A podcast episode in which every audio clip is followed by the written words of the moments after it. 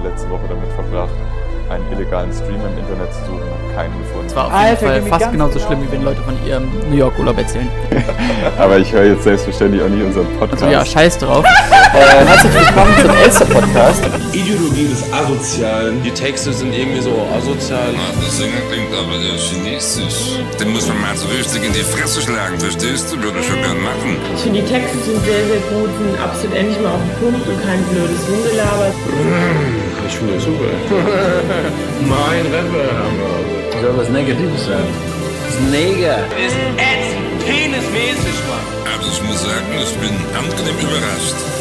Die ganzen Melodien sind geklaut von allen möglichen Leuten. Außerdem finde ich die Musik sehr, sehr gut. Ey, Hombre, musst du verstehen, das ist scheiß Musik. Ich will doch keine hören. Das ist altmodisch. Das ganze Konzept muss ich rundweg ablehnen. nervt mich langsam. Es ist immer wieder dasselbe. Es könnte mal was Neues kommen. Die Spasten und eigentlich der Abschaum von Die werden gern hart, aber die sind nur halb so stark. Bitte haben Sie ein wenig Geduld und bewahren Sie Ruhe. Yep, da sind wir wieder. Ich weiß noch nicht, ob ich äh, mich in eine sitzende Position begeben soll, weil derzeit liege ich im, in meinem Wohnzimmer. Ich weiß auch nicht, wie sich das jetzt auf diese Im, Aufnahme Im letzten auswirkt. Podcast hast du ja schon so ein bisschen äh, durchscheinen lassen, dass das der Ort ist, an dem du dich gerade am häufigsten auffällst in dieser häuslichen Quarantäne. Kann das sein?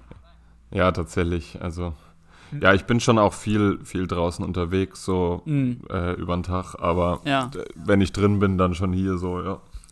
Jakob, wie, wie geht's dir denn? Irgendwie, ja, ich habe heute wieder fünf Telefonate mit Leuten geführt und dachte, man könnte mal über was anderes reden als Corona, aber irgendwie Aber äh, gibt es immer, naja, es sind immer noch genügend Menschen da, die man das erste Mal in dieser Situation spricht und wo man dann irgendwie, wo es auch weird wäre, das Thema dann nicht anzusprechen, so und ja.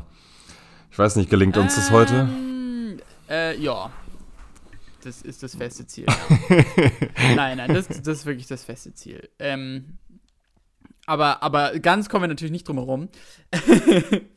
Denn ähm, äh, ich äh, habe direkt am Anfang eine Frage an dich. Und zwar, ähm, äh, das ist übrigens die 24. Folge vom Elster Podcast. Ähm, wir befinden uns gerade in einer, moin, in einer sehr regelmäßigen ähm, Upload-Rate. Und, und ähm, mit so dieser ganzen Pandemie und die, was sie so mit sich bringt, äh, geht ja auch ähm, viel so Information einher und eben auch viel falsche Information. Und, ähm, und anscheinend sind gerade die WhatsApp-Gruppenchats Gruppenchats und die Facebook-Gruppen richtig lit. Ähm, und, und das habe ich gelesen. Und mein Problem ist, ich bin nicht in diesen Gruppen. Ich krieg nicht diese Sprachnachrichten, wo irgendwie ähm, der Erreger von, vom Coronavirus in den geheimen Laboren der Bundesrepublik vermutet wird. Und ähm, deswegen wollte ich dich gleich zum Anfang mal fragen, hast du schon irgendwie ähm, irgendwelche geilen äh, Sprachnachrichten gehört, wo jemand irgendwie erzählt Nee, hat, hier, nee. der Paketdienstleister meiner, meines Onkels hat gehört das? Nee, absolut nicht. Absolut. Ich habe auch davon gehört und habe äh, vor allem gehört, dass davor gewarnt wird, aber äh, keine Ahnung, nee. Also Gar nicht. Ich habe ich hab so ein paar fragwürdige Memes äh, von älteren Mitgliedern meiner Familie zugeschickt bekommen, wo ich so dachte, okay, das ist so Ja. 10% maximal lustig, aber naja. Ja. Nee, mit, mit Schlimmerem wurde ich bislang nicht konfrontiert. Okay. Weil ich habe nämlich tatsächlich heute ähm, eine, eine solche Sprachnachricht gehört, wo, ähm, wo, äh, wo darauf hingewiesen wurde, dass, ähm, dass alle ähm, Opfer vom Virus tatsächlich einen ganz, äh, ganz schlechten Vitamin D-Wert gehabt hätten. Das heißt, ähm, durch, durch Übersupplementieren von Vitamin D sei man äh, ge gesichert tatsächlich. Und auch, dass, dass man das in den Ländern, in denen sich ähm, das Virus ausbreitet, das seien zufällig auch die Länder, in denen es schon 5G-Antennen gäbe. Auch die würden nämlich das Immunsystem Mhm. äh, schwächen. Und ähm, äh, ja, und, und das waren auf jeden Fall bisher die, äh, für mich persönlich, die besten Verschwörungstheorien zum Thema. Denkst du, dass diese, dass diese Vitamin D-Nachricht, denkst du, die ging von so einem Sonnenstudio aus oder so? Das ist, Ja, ich glaube, die, die haben sowieso Angst, dass sie schließen müssen irgendwann. Ich glaube, da gibt es Pläne, ehrlich gesagt. na, die Äh. sind wahrscheinlich schon zu. Nein, nein, ich meine, Also. ich meine verboten werden. Wegen, Ach so, Wegen, ja. wegen weißem äh, Hautkrebs. Ja, ja. Mhm. Aber naja.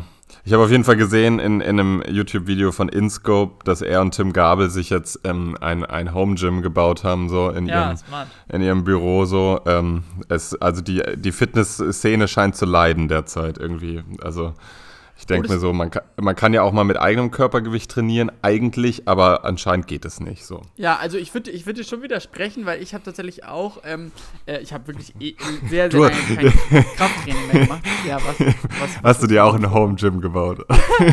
Quasi, ja. Genau, aber ich habe tatsächlich, ähm, ich, ich habe tatsächlich ähm, von dem ähm, Rapper Contra K, ähm, der, der lädt jetzt regelmäßig so ein, so ein, Ho so ein Home-Workout hoch, immer so eine halbe Stunde und, und ähm, das habe ich gemacht. Und ja, es war mir unangenehm, wie sehr ich drunter gelitten habe tatsächlich. Und aber wenn eben einem dieser voll tätowierte, supermuskulöser Rapper das vormacht, dann fühlt man Ja. sich auf jeden Fall ganz schön krass, da mitzumachen. Also es ist, äh, äh, ich, ich kann dem auf jeden Fall was abgewinnen. So diese komplette Verlagerung aller Dienstleistungen ins Internet ähm, hat schon was Gutes. Ja, zu Contra K habe ich eine ganz besondere Beziehung, weil äh, der früher bei meiner Mutter, weil der früher bei meiner Mutter in, in äh, Charlottenburg, Berlin, bei mir um die Ecke gewohnt hat Hm. und, und wirklich immer einen riesigen, gefährlichen Hund bei sich hatte. Und wahrscheinlich hat er entscheidend dazu beigetragen, dass ich inzwischen auch Hundebesitzer bin, weil ich wollte genauso gefährlich aussehen wie er. Ja. Ja. Ja. Aber Meinst du ich, eigentlich, guck mal, ich, ich glaube, du, du, du hast, glaube ich, mehr seiner Musik gehört als ich. Ähm, und meinst du, hat sich Contra K noch, noch nie äh, irgendwie äh, gegen Nazis positioniert, weil er Angst hat, ein Drittel seiner Hörerschaft zu verlieren? Hat er das tatsächlich noch nie? Also, äh, I würde ich don't know. unterstellen.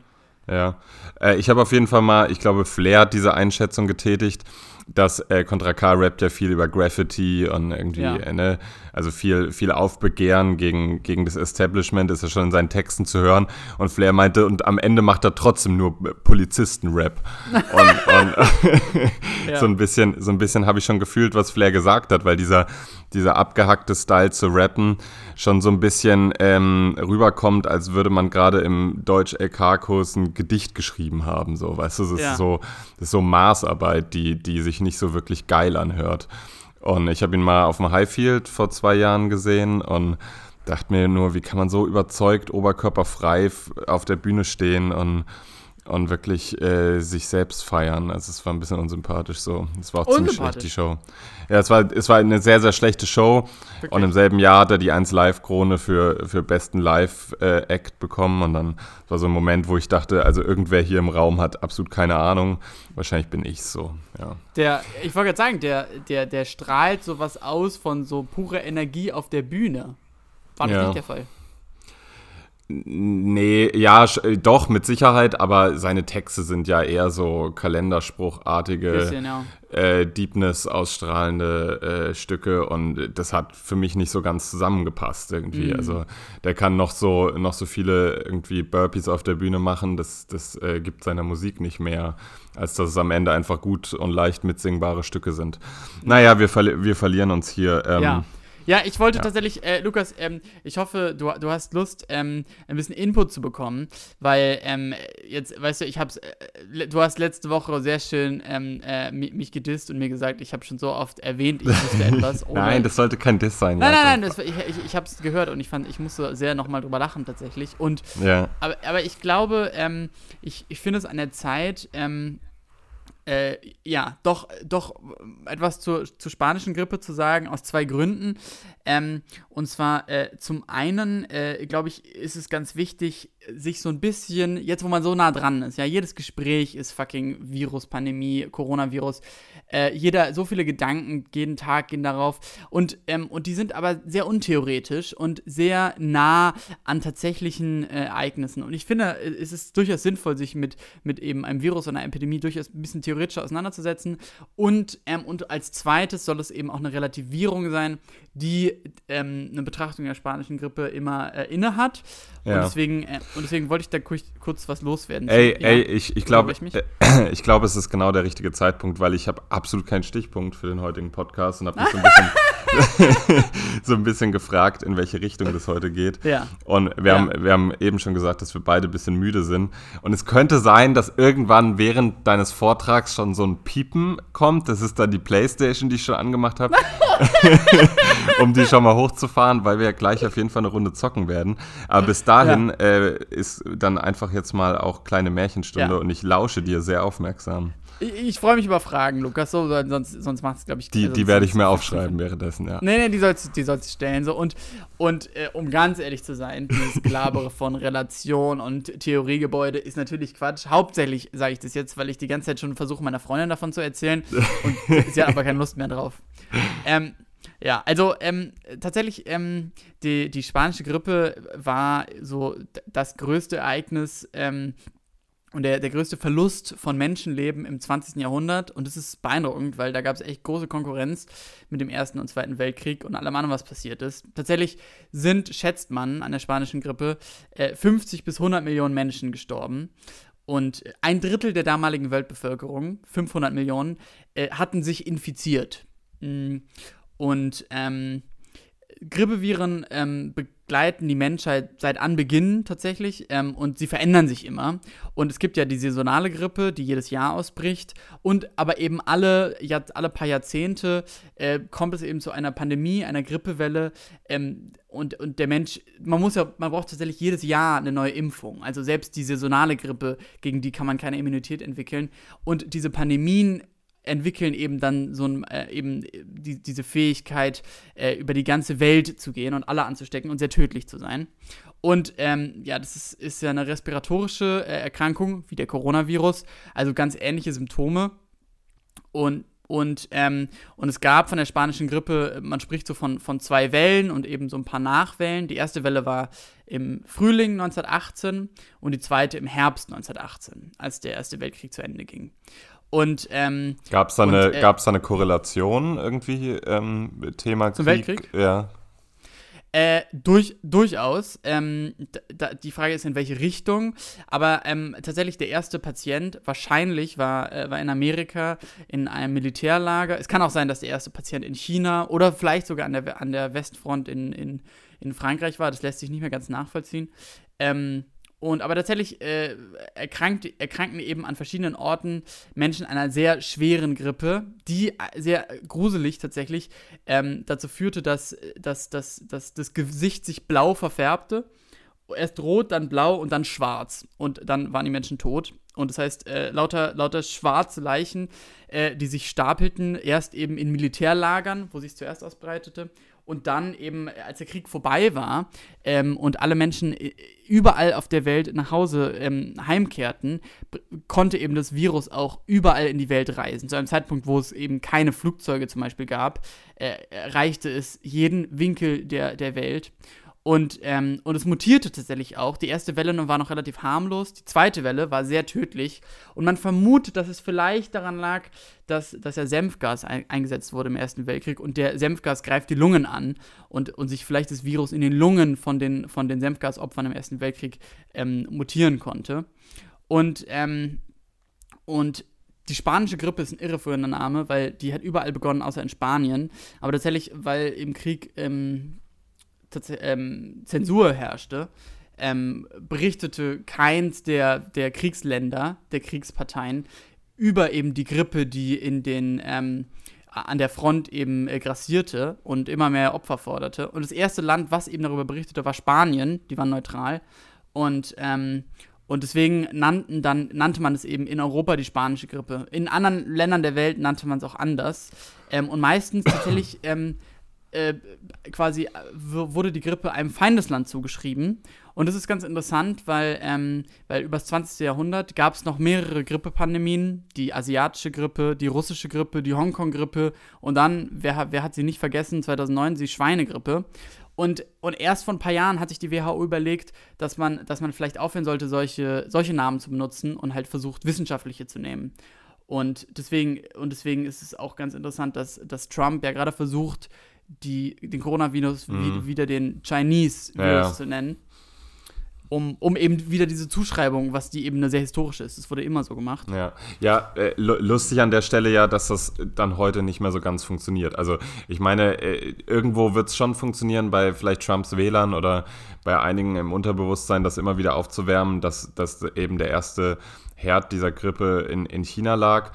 Aber, Ja. aber also je, alle Welt spricht davon, wie offensichtlich Trump das betont mit dem Chinese Virus. Und Ja. anscheinend äh, braucht es heute keine, keine Aufklärung mehr der WHO, wie, wie kritisch sowas zu betrachten ist, sondern das äh, merken die Leute ja selber. Also anscheinend funktionieren Propagandamechanismen äh, von früher heute nicht mehr so einfach.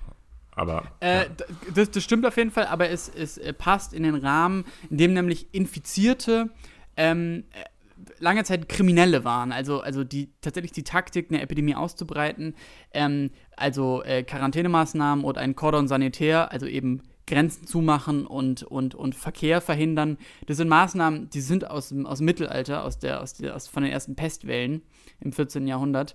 Und ähm, die, die haben damals mittelmäßig funktioniert, die funktionieren heute auch mittelmäßig, ähm, wurden früher aber immer militärisch äh, eingehalten und deswegen hat sich kaum jemand freiwillig dran gehalten. Und, äh, und vor allen Dingen, weil eben es auch bei der spanischen Grippe keine Informationen dazu gab, schützte sich eben auch, auch, auch niemand davor und eben die Grippe konnte überall sein, bevor man sich überhaupt Gedanken machen konnte, die jetzt rauszuhalten. Und, ähm, und ähm, ja, warum sie so viele Menschen tötete, wir sprechen ja heute auch viel über so diese, diese Kurve, äh, die, man, die, man, die man niederhalten müsste und, ähm, und die Überlastung des Gesundheitssystems.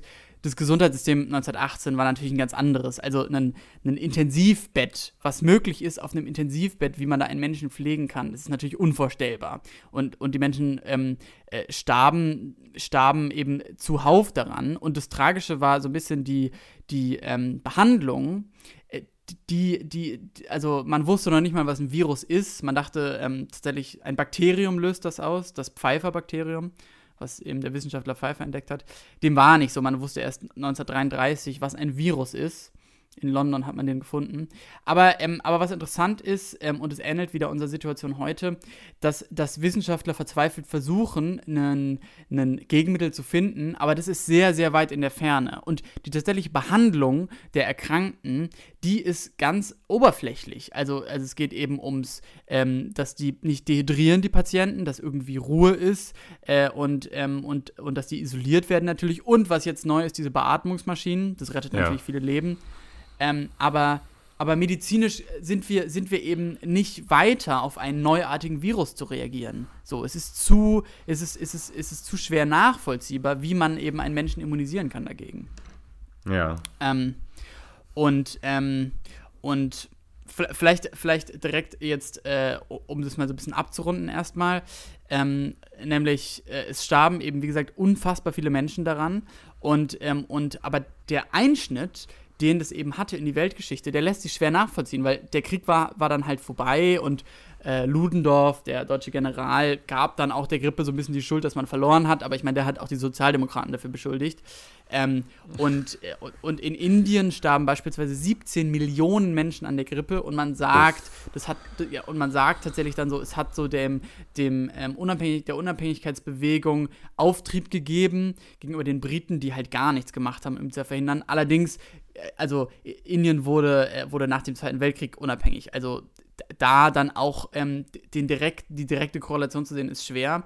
Und äh, und das ist jetzt meine These, aber, ähm, aber diese Gründe, dass man nicht so richtig, äh, eine richtig historische Lehre konnte man nicht daraus ziehen.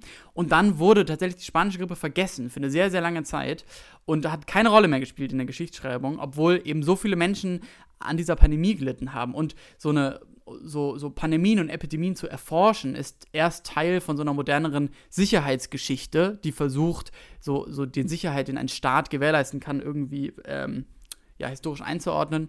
Und, ähm, und jetzt versuchen eben Historikerinnen, sich dem anzunähern und versuchen es beispielsweise mit so einer, mit so einer kreisförmigen Methode, weil man chronologisch nicht daran kommt. Weil chronologisch äh, ist es zu wenig Zeit und so viele Orte, die man sich anschauen muss.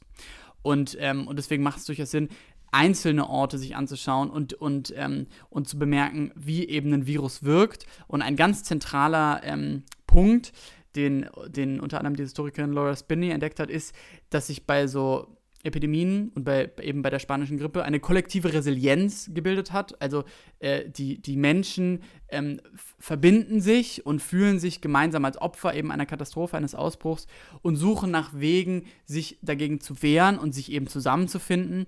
Ähm, das passiert heute auch, problematisch 1918, der Ort, um eben gemeinsam äh, zu stehen und irgendwie Gemeinschaft zu zeigen, war halt die Kirche. Und deswegen fand man sich eben häufig in Kirchen wieder ein. Und, ähm, und weil sich eben viele nicht daran hielten, zu Hause zu bleiben oder, oder ähm, äh, in Quarantäne sich zu begeben, äh, ja, steckten sich auch in Kirchen unglaublich viele Menschen an. Und diese kollektive Re Resilienz war dann ein Weg in den eigenen Tod. Heute diese, äh, spielt sich so kollektive Resilienz im Internet ab, wo man sich nicht anstecken kann. Und, ähm, und man kann man kann eben versuchen, sich zu schützen. Und zu schützen in einer Pandemie ähm, bedeutet immer, egoistisch zu handeln. Also sich von allen Menschen abzu, abzutrennen und ganz egoistisch nur für sich zu sein. Und ähm, äh, ja, und aber all das sind irgendwie Lehren, die man jetzt erst äh, vor so 10, 20 Jahren bezogen hat, weil man erst seitdem wirklich über diese Pandemien schreibt und, und auch seitdem erst so Virenausbrüche versucht, äh, äh ja, quasi Gesellschaften daran zu messen, ähm, weil das kann man immer ganz gut machen, wie Gesellschaften darauf reagieren. Gibt es äh, für dieses äh, junge Forschungsfeld einen Überbegriff? Weil in der Geschichtswissenschaft gibt es ja für so gut wie jede Herangehensweise an Geschichte so einen Fachbegriff. Weißt du das? Also, ähm, also ich habe mich auf jeden Fall im Rahmen von Sicherheitsgeschichte de, dem angenähert und, ähm, und, und Sicherheitsgeschichte, äh, da, da, da, versucht man eben immer so Handeln von Politik in so, in so äh, Erwartung und Erfahrung einzuteilen. Also was für eine Erwartung bringen Bürger der eigenen Politik entgegen mhm. und welche, auf welche Erfahrungen können die zurückgreifen. Und, und eben diese Sicherheit, der steht immer irgendwas gegenüber, also eine Unsicherheit, eine Katastrophe. Und das kann eben, und das kann eben ein Attentat, ähm, ein Vulkanausbruch oder eben eine Epidemie sein. Und, und in, diesem, in diesem Kontext habe ich mich dem quasi, oder nähert man sich in der Geschichtswissenschaft dem an, also der Epidemie als, ähm, als großes anderes, als große äh, Ausnahmesituation, die eben so ein Sicherheitskonzept äh, auf den Kopf stellt und der man sich irgendwie neu annähern muss. Okay, ja krass. Also du hast das äh, ultra ultra gut äh, vernetzt, gerade ähm, die unterschiedlichen Themenkomplexe. Also es war war mega interessant. Und ähm, du meintest, dass, dass bei der spanischen Grippe, dass es damals nicht, natürlich kurz danach nicht so eine richtige Lehre daraus gab und dass, dass es jetzt ja. eben neu aufgerollt werden musste. Denkst du das denn diesmal bei Corona? Weil ich habe ähm, einen sehr spannenden Post von, von Markus Steiger vor zwei Tagen gelesen. Äh, der lief unter dem Titel Hashtag Reset. Und da hat er ähm, einen längeren Text verfasst, wo er darüber geschrieben hat, äh, dass die derzeitige Situation sich für ihn so ein bisschen wie der 11. September 2001 anfühlt. Hm, dahingehend, dass er, dass damals das auch so war, dass eben äh, ein, ein Thema so global eingeschnitten hat in das Bewusstsein und in den Alltag der Menschen, dass äh, kurzzeitig jeder sich quasi freiwillig ähm, zu Hause eingeschlossen hat. Irgendwie waren natürliche Tagesabläufe, hat man hinterfragt, man hat, äh, man hat sich selber quasi ähm, hinterfragt, man hat, man hat sich gefragt, wo will ich hin im Leben, was ist mir wichtig, warum laufen wir hier in so einem kapitalgenerierenden System. Bei Markus Steiger hat das natürlich auch immer ein, ein irgendwie ja. ein äh, kapitalistisch. Das hat Markus Steiger ge gemerkt. Genau, ein, ein, ein kapitalistisch kritischen Unterton. Ähm, ja. Und, und er, er meinte so, der Unterschied besteht aber halt darin, dass, dass der, den 11. September, den, den konnte die globale Menschheit relativ schnell wieder vergessen, ja, weil da es gab Reaktionen darauf, es wurden Kriege begonnen, es ähm, wurden Leuten äh, Schuld, Schuld zugesprochen, es gab Verschwörungstheorien und auf einmal war das Thema quasi ähm, wieder vom Tisch, zumindest im Alltag der Leute. Und äh, sein, sein letzter Satz von diesem Text war, dass er eben denkt, dass ähm, bei, einer, bei einer so großen weltweiten Pandemie, die auch über so viele Monate und über so einen langen Zeitraum reicht, eben dieser, dieser Effekt des schnell wieder Vergessens wahrscheinlich nicht eintreten wird, sondern dass es sehr, sehr nachhaltige ähm, Folgen im Bewusstsein der globalen Menschheit haben wird. Und so muss das ja auch damals bei der spanischen Grippe gewesen sein, nur dass da anscheinend dann, dann kein Mehrwert, kein, kein kein, ähm, kein abschließender Gedanke, kein, weißt du, kein Resultat rausgezogen wurde. Denkst du, das, das wird, das wird in der, das wird jetzt durch Corona, durch Covid-19 irgendwie am Ende, denkst du, da, da wird es da wird's eine weltweite Einsicht geben? Äh, Es ist eine sehr gute Frage. Ähm, ich glaube, bei der, bei der ähm, spanischen Grippe, da sieht man vor allen Dingen, wie so Medizin äh, sich, sich s- ganz stark entwickelt und nicht mehr Schulmedizin gleich auf neben so alternativen Medizinkonzepten steht, sondern Schulmedizin äh, gelingt es, sich zu etablieren. Und so die Bakteriologie von Robert Koch, äh, die war ja auch zum Zeitpunkt schon ein paar, paar Jahrzehnte alt, aber eben noch nicht so bekannt und, und aber es wurde immer, ähm, man konnte immer mehr erforschen und es war quasi, ähm, die spanische Grippe war vor allen Dingen ein Meilenstein für irgendwie so moderne Medizin. Ähm, und aber politisch lässt sich da nicht so viel draus lesen, meiner Meinung nach. Ähm, und, und der Vergleich mit dem, mit dem 11. September, das haben vielleicht Bürger konnten das vergessen, aber ich meine, was Staaten es danach ermöglicht hat, was für Eingriffe in, in, in, ähm, in Privat-Bürgerrechte ermöglicht wurden dadurch, das hat sich ja für immer verändert. Und ich sehe auch eher das gerade beim Coronavirus. Also, dass, dass Bundesländer jetzt gerade in Deutschland merken, ähm, sie können Freiheiten ganz ganz extrem einschränken und Leute unterstützen das, halten sich daran und rufen die Polizei, wenn sie drei Leute auf der Straße sehen. Also übernehmen direkt diese neuen Regeln, so als seien die schon immer da. Ähm, ich glaube, das ist eine ganz, ganz krasse, ein Learning für die Politik, ähm, äh, ein, eine Erfahrung, mit der sie in der Zukunft handeln werden, aber wo ich Steiger widersprechen würde. Nur weil, weil auf der ganzen Welt man sich gerade mit Corona beschäftigt, heißt es nicht, dass man es nicht vergessen kann. Weil eben dieser, dieser Ausnahmezustand so besonders ist, sobald man wieder in, in, einen, in einen Alltag, in eine Normalität zurückkommt, ähm, dann liegt es eben ganz fest daran, ähm, liegt es ganz stark daran, äh, an, an Arbeit oder an Erinnerungskultur vielleicht auch, was man daraus zieht. Und ähm, das Wichtigste meiner Ansicht nach ist, ist der Virus. Ähm, wa was, können wir, was können wir davon lernen? Und, und tatsächlich ist ja dieser Coronavirus ist ja kein, kein Influenza-Virus, sondern ist ja aus dieser SARS-Familie. Ähm, äh, eben ein Coronavirus. Und gerade sind ja, glaube ich, so 350.000 Menschen auf der Welt erkrankt und ich glaube so 20.000 Menschen gestorben. Das ist eine Tragödie äh, und das möchte ich nicht kleinreden. Aber ähm, nur um das, wie gesagt, nochmal in Relation zu bringen, 2009 bei der Schweinegrippe, da haben wir auch schon alle gelebt, da waren zwei Milliarden Menschen erkrankt, weil die viel virulenter war und sich daran viel mehr Leute ähm, sind da erkrankt, aber die war relativ seicht. Das heißt, da, da sind nur so 20.000 Menschen gestorben, wie, wie jetzt gerade quasi. Ähm, aber das war, das war menschliches Glück, ähm, dass irgendwie unser Immunsystem halt nicht so stark darauf reagiert hat. Ähm, und, und jetzt das Entscheidende meiner, meiner Ansicht nach, wenn sich ein Influenza-Virus, die wirklich viel, viel gefährlicher sein können, wenn, wenn sich ein Influenza-Virus eben ein neues auftaucht, wieder in einer pandemischen Form, ähm, dann sehe ich nicht, nach dem allem, wie wir gerade reagieren, dass die Menschheit effektiv genug ist, die Verbreitung zu stoppen und, ähm, und aber dieses Mal wären es eben nicht 500 Millionen Menschen, die sich anstecken würden, wie 1918, sondern wahrscheinlich 4 Milliarden. Und das heißt, die Opferzahlen wären auch nicht 50 bis 100 Millionen, sondern 500 Millionen. Und das ist nicht meine Schätzung, also das, das, das habe ich gelesen. Das heißt, das heißt, ähm, dieses Coronavirus muss man sehr ernst nehmen. Und ich glaube, was man davon lernen sollte, ist, dass, man, dass es mehr Viren gibt, die sehr viel gefährlicher sind. Und wo wir nicht gewappnet sind, ist es nicht so, als seien wir sicher davor. Mhm.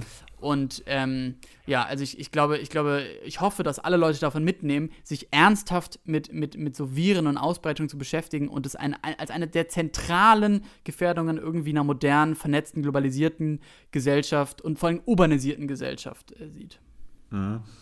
Ich glaube aber schon, das möchte ich nochmal betonen, dass das auch aufs, aufs Individuum weltweit betrachtet, dass es ein, ein, ein großer Einschnitt ist, dadurch, dass es äh, wahrscheinlich ja. sehr, sehr viele Wochen und Monate anhalten wird, dieser Zustand jetzt ja. global. Ja, und dass sich sehr, sehr viele Menschen hinterfragen, Schrägstrich hinterfragen müssen, weil sich ihr Leben ein verändern wird, weil, weil ihr Berufsfeld vielleicht daran Schaden nimmt, weil, ähm, weil, weil sie vielleicht auch umdenken, ja. Und, und ähm, ich glaube eben, also ich glaube, ich gebe da Markus Steiger schon ein Stück weit recht, weil der 11. September, ja. du hast es gesagt, es, danach waren spürbare Veränderungen da. Also wir merken sie heute noch, wenn wir ins Flugzeug steigen, ja.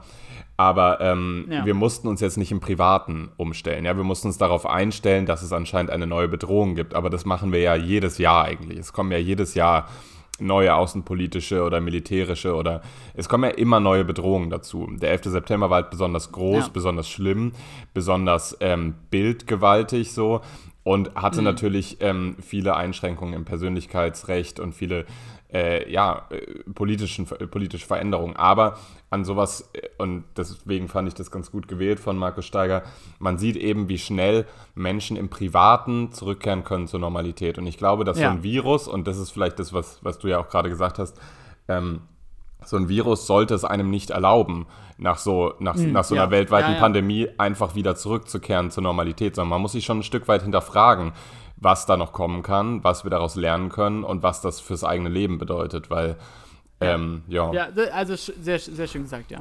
Sehr schön gesagt. So, wir sind Der- der, der- der äh, wir sind der Podcast, Herr der nicht über Corona redet und dann äh, bei einer halben Stunde Laufzeit äh, 29 Minuten ähm, mit Corona zugequatscht hat. So. Ja, wollen wir über Musik reden? Ja. Ja. Dann äh, empfehle ich das äh, Quarantäne-Tape von Juicy Gay. Hat er, hat er ein ganzes Quarantäne-Tape gemacht? ja, also, ja. Oh, crazy. ja, aber nur, aber Ja. also vier Songs oder so, also keine Ahnung, aber die sind alle hilarious. Kann man sich geben. Äh, tatsächlich ähm, haben wir in der letzten Folge ja kurz über, über das Flair-Album gesprochen, was, glaube ich, zu dem Zeitpunkt noch nicht verfügbar war. Ja. Äh, jetzt ist es verfügbar. Ähm, es kam tatsächlich am Samstag, du hattest natürlich recht. Und ähm, ja, und ich habe es mir angehört und ähm, es ist wie so häufig, wenn sich äh, Künstler, und es sind eigentlich immer Künstler, äh, auf eine dumme oder auf eine äh, sexistische Art und Weise äußern, äh, ist es ein bisschen verbrannt, ohne dass man es möchte, ohne dass ich ihn jetzt bewusst canceln möchte. Aber, aber, aber sehr vielen Songs äh, sind vor allen Dingen die Kommentare, die halt, die, die über Frauen mir unangenehm und höre ich irgendwie ungern. Und deswegen die Songs, die ich bisher so feiern konnte, waren ehrlich gesagt die Feature äh, mit Summer Jam, Gringo und Farid Bang, weil sich Mhm. das da ein bisschen runtergefahren war. Der Rest des Albums war mir aber wirklich dann ein bisschen unangenehm. Damit habe ich nicht gerechnet, aber jetzt ist es irgendwie so. Ja, ich habe es nicht, ich hab's nicht ganz gehört tatsächlich. Ich habe nur äh, so mal die erste Hälfte oder sowas gehört. Und äh, als die erste Hälfte mich schon nicht so wirklich geflasht hat, dachte ich so, okay, es wird nicht der große Einschnitt in, in Deutschrap sein, den, den Flair uns versprochen hat. Warum jetzt diese scheiß Texte weiter anhören? Ich werde mir das irgendwann Ja. noch, noch fertig anhören, so. Und Ja. Äh, ja, es ist sicher der ein oder andere ähm, für Deutschrap ähm, Verhältnisse gute Song drauf, rein vom Beat und Flow, aber mehr auch nicht. Also, ähm, ja. Fa- Fand auch, also fand auch, das war jetzt echt auch zu lange, ein zu langes Rumgewurste, bis dieses Album dann letztendlich draußen war. Ja. Also, boah, Ja. das war, wa- wann soll das rauskommen? Vor einem halben Jahr oder so. Und dann Ich dieser, glaube, ja. dieser ganze Film darum, es wird Deutschrap verändern und es wird das Größte und Drip und Atlantis und zehn Cover und ach, mein Gott, Alter. Ja. Wofür? Dafür, dass am Ende irgendwie alles bestätigt wird, was drei Wochen zuvor in einer ausgelösten Sexismusdebatte auf den Tisch gekommen ist. So, ja, das ist, Ja. naja. Ja. Und tatsächlich, was ich auch noch sagen möchte, ähm, das ist mir nämlich beim Hören auch aufgefallen. Ich, war- ich habe wirklich dieses Album gehört und mittendrin war ich so, ey, warum, was mache ich hier eigentlich? Und habe angefangen, wieder ähm, alte Haftbefehl-Alben zu hören, Mhm. weil, weil ich, weil ich glaube, ich habe das hier noch nicht im Podcast gesagt, aber, aber ich freue mich so unglaublich. Ich dachte, ich dachte, es wird mich nicht, nicht bekommen, aber allein eben der erste Song, äh, Bolon von Haftbefehl, äh, hat mich so heiß gemacht Mhm. und ähm, und, und, und auch, dass sein neues Album das weiße Album heißen Mhm. wird. Äh, wo, und ich hoffe, ich darf von dir eine, ein Review lesen, wo du die ganze Zeit irgendwelche Beatles-Referenzen machst. So, da, da, es gibt wirklich nichts, worauf ich mich mehr freue. Ich hoffe einfach, dass es, dass es diesjährige Splash irgendwie mit derzeit 2% Wahrscheinlichkeit stattfinden kann, wird. Weil es wird, Ja. es wird nicht stattfinden. Aber ich hoffe es, ich gebe die Hoffnung nicht auf, weil ich sehe auf jeden Fall den Geheimgeg Haftbefehl um 2 Uhr nachts auf dem Splash und dann spielt er, spielt er einfach sein neues Album und das wäre tatsächlich auch der, glückli Ja. der glücklichste Moment dieses Jahr. Ich habe Was tatsächlich. ist wahrscheinlicher? Was ist wahrscheinlicher, dass das Splash stattfindet oder dass, dass das Haftbefehl den 2 Uhr nachts Secret Spot Be beides ist doch unwahrscheinlich am Ende des Tages. Aber ich habe tatsächlich auch alte Haftbefehl-Songs äh, just vor zwei Tagen gehört und, Ja. und habe gemerkt, dass mein absolutes Lieblingsalbum, beziehungsweise ist kein Album, ist ein Mixtape, ähm, unzensiert ist von, von ihm. Ja. Und ja. Alter, ich habe das so lange nicht gehört gehabt. Und äh, ich würde jetzt gerne zwei Songs auf die Playlist tun, die ein bisschen weird sind, ein bisschen weirde Picks, aber ich würde gerne die beiden Skits drauf tun, die heißen Skit 2.1 und Skit 2.2. Und Ja. die sind ultra krass, weil er einfach mit so richtig unangenehm hochgepitchter Stimme einfach was schreit. Beide Male und dann beginnt so ein derbe epischer Beat. Und ich freue mich Ja. jedes Mal, wenn ich das so am Stück durchhöre und es dann zu diesen Skits kommt, weil ich denke so, es gibt keine besseren Lückenfüller zwischen den heftigen Songs auf diesem, auf diesem Tape. Das ist, ja, ich, ich ja, meine Haftbefehl-Liebe ist auch echt komplett wieder zurück so. Mhm. Ja, ja die, tatsächlich, diese die Skits, die erinnere ich mich, als das au- ausge rausgekommen ist vor ein paar Jahren, hast du mir das auch empfohlen und warst damals schon sehr begeistert davon. Das ist nice. Mhm, Tatsächlich ist Haftbefehl auch der lebende Beweis, dass man, und das ist ein bisschen entgegen des Trends, ich habe die Erfahrung gemacht, wenn so, wenn so älter, also wenn, wenn junge Leute Eltern werden und dann sich auf Instagram mh, irgendwie so Bilder posten oder so, das ist nie ganz so cool wie vorher. Auch wenn man irgendwie denkt, dass so die eigenen Wieso? Weil die jetzt Eltern sind oder was? Nee, aber so Bilder von Kindern oder genauso auch Bilder Ja. von Hunden und so. Man, man denkt Hey, selbst. Bilder von Hunden findest du auf dem gleichen Level wie Bilder von Kindern? Mm, nee, war nicht klar, dass ich find- ich find- tierrechtlich so extrem. Nee, ich finde, ähm, ich finde beides in, in eine Spur weit unangenehm, weil man selbst liebt diese Bilder natürlich, aber andere können damit natürlich absolut überhaupt nichts anfangen. Und ich, ich sehe auch öfters immer so, okay, nee, ich kann das jetzt nicht sagen, weil dann weiß derjenige, der fühlt sich, oh, ich sag's trotzdem, aber ich sehe ich sehe manchmal so, so Dads, die dann so Brot backen selber zu Hause und so. Ja, ja, und da denke ja, ich mir manchmal so, ui, ui, das war jetzt dann tatsächlich wahrscheinlich das Highlight vom Tag so. Mm, Ja. Und, und Haftbefehl ist tatsächlich das lebende, der lebende Beweis dafür, dass man auch als Vater noch immens lässig drauf sein kann, weil die, Stimmt, die ja. Bilder mit seinem, mit seinem frech rausgestreckten Bauch und seinen herbe asozialen Klamotten immer irgendwo im Supermarkt mit seinem Sohn, das ist einfach, Ja. das, das freut mich, das freut mich. Ähm, tatsächlich, Lukas, ne, Mhm. wir, wir sind jetzt ja schon ein bisschen über der uns gesetzten 30-Minuten-Marke. Und anstatt jetzt irgendeinen Song zu hören, den sich sowieso niemand ähm, zu empfehlen, den sich sowieso niemand anhört, möchte ich, glaube ich, diesen Podcast ähm, beenden mit, mit, mit einem kleinen Fact, mal wieder über dich, weil ich glaube, viele Hörerinnen, für die bist du immer noch ein Mysterium, ja? Die wissen immer nicht so ganz, wie sie sich genau einschätzen können. Und, und dieser Fact, der soll dich noch mal ein bisschen näher bringen. Und zwar möchte ich, möchte ich euch mitteilen, das hat mich sehr gefreut. Lukas hat ein neues Lieblingsgericht, was, was, und wenn Lukas ein Lieblingsgericht hat, dann isst er das sehr häufig. Und, und, ähm, und das ist vor allem eine krasse Entwicklung, weil, weil du hast ja, du isst, du isst ja Fleisch, du bist ja kein Vegetarier oder so. Ähm, aber du hast wirklich komplett, und das respektiere ich sehr, weil, weil ich finde es auch krass, so diese veganen, diesen veganen Hack von Lidl für dich entdeckt.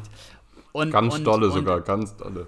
Ja, und der schmeckt auch wirklich richtig. Ich habe den auch im Kühlschrank gerade. Ich bin auch richtiger Fan davon. Schmeckt mega, kann man alles mitmachen. Und Lukas Lieblingsgericht ist jetzt eine vegane Bolognese zu machen. Und aber dann ganz kurz vorm Ende, bevor man das dann isst, doch ihm einzufallen, dass vegan ja nicht so richtig schmecken kann und dann immer noch eine Packung, eine ganze Packung Sahne reinzumachen und dann eine vegane Bolognese mit Sahne ähm, zu essen. Das ist Lukas. Ja, man muss ja, man muss ja auch sagen, in eine, in eine herkömmliche Bolognese gehört ja keine Sahne rein. Also weißt du, die, Bolo, die, Ve Ja. die vegane Eben. Bolognese ist ja fertig, bevor ich dann die Sahne dazu mache. Das ist ja tatsächlich nur so ein Topping. Hm. Das, das, Ein Sahnetopping! deswegen sage ich das immer so, tatsächlich. Ja. Ja. Ja. Ja, das ist top. Andere Leute machen ähm, Parmesan drauf. Ja. Machst du auch noch dazu Parmesan oder ist Sahne quasi Nee, nee, da kommt gar nichts mehr oben rauf. Da kommt nichts mehr oben rauf. Heute, Okay. ne, heute habe ich tatsächlich aber was ganz anderes gegessen, nämlich mal wieder Lachs, Ja? Lachsnudeln. Das ist so ein, Lachsnudeln, nicht schlecht. so ein Gericht aus meiner, aus meiner Kindheit, das mache ich mir immens selten. Heute habe ich mir mal äh, äh, Lachsnudeln mit Sahne, Spinatsoße gemacht. Das war sehr lecker. Was hast du denn heute gegessen? Ähm, ich habe gegessen ähm, äh, Reis mit ähm, Rahmspinat und dann so so so. Schau, ähm, auch äh, den Rahmspinat. Siehst du? Den Rahmspinat und genau und dann ähm, und dann Chicken Nuggets tatsächlich, äh, auch so vegane Chicken Nuggets und die waren mega auf jeden Fall. Na. Also ich kann mich gar nicht über die Kindlichkeit deiner Ernährung beschweren, äh, lustig machen, weil meine ist genauso. Bist du auch immer jemand, der so eine Packung Rahmspinat im, im Tiefkühlfach hat? Ja, Ja, ich auch. Das ist so abs absolutes Basic bei mir im Tiefkühlfach. Ja, und, ist da. und ich habe es auch noch nie äh, so äh, wie, wie vorgewiesen aufgetaut, sondern ich taue es immer zu schnell auf, indem ich die Pfanne heiß mache und es einfach reinschmeiß. Und es dann sofort Ja. so droht anzubrennen. Also so von tiefgefroren auf angebrannt in unter einer Minute so. Ja. Oh, aber da fällt mir ein, es hat, es hat, irgendwas hat gefehlt und jetzt fällt mir ein, dass ich Muskatnuss vergessen habe. So, man kann so dem nicht trauen. Das ist nicht fertig gewürzt. Da war ich ein bisschen faul vorhin. ja. Ja, naja. Okay. Ja, okay, Lukas, dann ähm, dieser kulinarische Exkurs. Dafür, dafür war es ein würziger Podcast heute. Okay, wir machen jetzt einfach Schluss. Komm, haut rein, Leute. Bis bald. Ja, Ciao. schönen Abend noch. Bis dann. Ciao. Komm mal ans Fenster, komm her zu mir. Siehst du da drüben, gleich dahinterm Wellblechzaun. Da drüben auf dem Platz unser Abbild in Stein gehauen. Komm auf die Straße, komm her zu mir. Überall Blumen und Girlanden, halb zerknüllt. Sieht so aus, als hätten die unser Denkmal heute Nacht schon ohne uns enthüllt. Hol den Vorschlagkammer, sie haben uns gebaut und jeder Vollidiot weiß, dass das die Liebe versaut. Ich werd die schlechtesten Sprayer dieser Stadt engagieren, die so nachts noch die Trümmer mit Parolen beschmieren.